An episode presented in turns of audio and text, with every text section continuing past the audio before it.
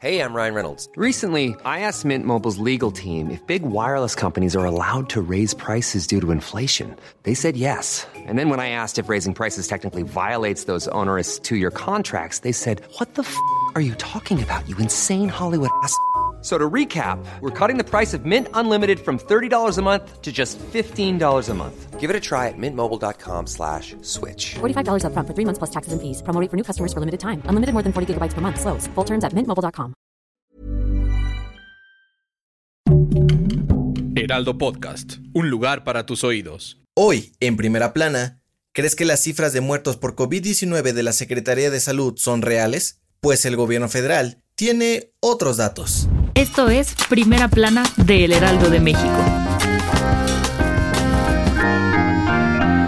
El gobierno reconoció una vez más que han ocurrido más muertes por COVID-19 en México a comparación de los datos que han dado en los reportes diarios de la Secretaría de Salud. Según los datos de las autoridades federales, se han identificado casi 354 mil muertes asociadas al COVID-19 desde diciembre del 2019 hasta el día de hoy, mientras que la Secretaría de Salud solo notificó 253 mil, es decir, 100 mil decesos menos. De acuerdo con los reportes, la diferencia se debe, entre otras cosas, a que las autoridades de salud dan a conocer las cifras de muertes en hospitales o de gente que fue diagnosticada como caso positivo, mientras que las defunciones que ocurren en domicilios no se contabilizan. Ante esto, la Secretaría de Salud creó un equipo de especialistas para revisar las actas de defunción generadas durante todo el periodo de la pandemia, para identificar las actas que en las causas de muerte se mencionan términos como COVID o coronavirus. Con esta nueva dinámica de trabajo van a buscar empatar todos los datos obtenidos por parte de otras dependencias para informar con cifras exactas las muertes por COVID-19 en México. Con información de Gerardo Suárez.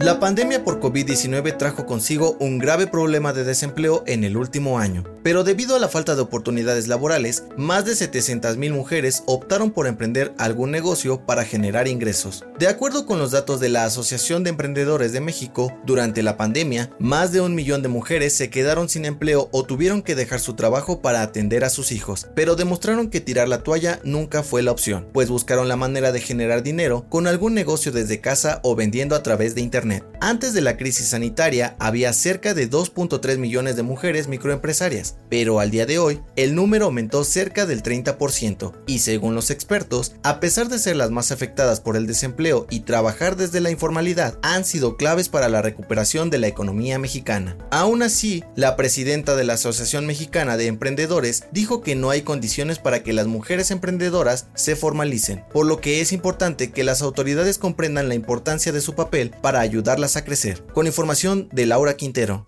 Si te gusta Primera Plana, no olvides seguir nuestro podcast en Spotify para estar al día de las noticias más importantes. Hace unos días el presidente López Obrador destapó a sus gallos para buscar la presidencia en 2024 y entre sus candidatos mencionó al secretario de Relaciones Exteriores Marcelo Ebrard. Y aunque todavía faltan tres años, Ebrard levantó la mano para que se le tome en cuenta para las próximas elecciones presidenciales y dijo que ya tuvo una reunión con sus colaboradores para poder ser el candidato de Morena en 2024. Durante la conferencia mañanera del 13 de julio, el canciller se mostró agradecido con AMLO por tomarlo en cuenta junto a otros posibles candidatos como la jefa de gobierno Claudia Sheinbaum, pero dijo que aún es muy pronto para pensar en eso y mientras llega el momento, seguirá enfocado en su trabajo como titular de la Secretaría de Relaciones Exteriores. Con información de Francisco Nieto y Paris Salazar.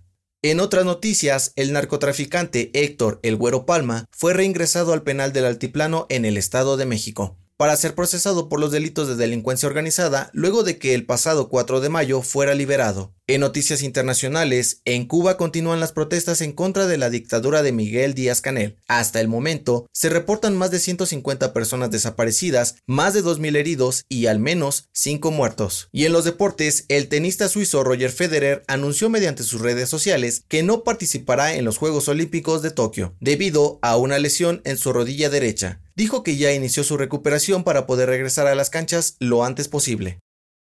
El dato que cambiará tu día.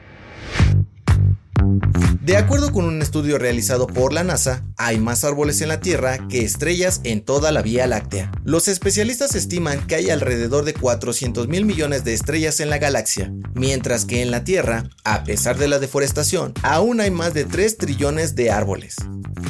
Esto fue Primera Plana, un podcast de El Heraldo de México. Encuentra nuestra primera plana en el periódico impreso, página web y ahora en podcast. Síguenos en Twitter, arroba Heraldo de México, Instagram, arroba El Heraldo de México y encuéntranos en Facebook y YouTube como El Heraldo de México. Hasta mañana.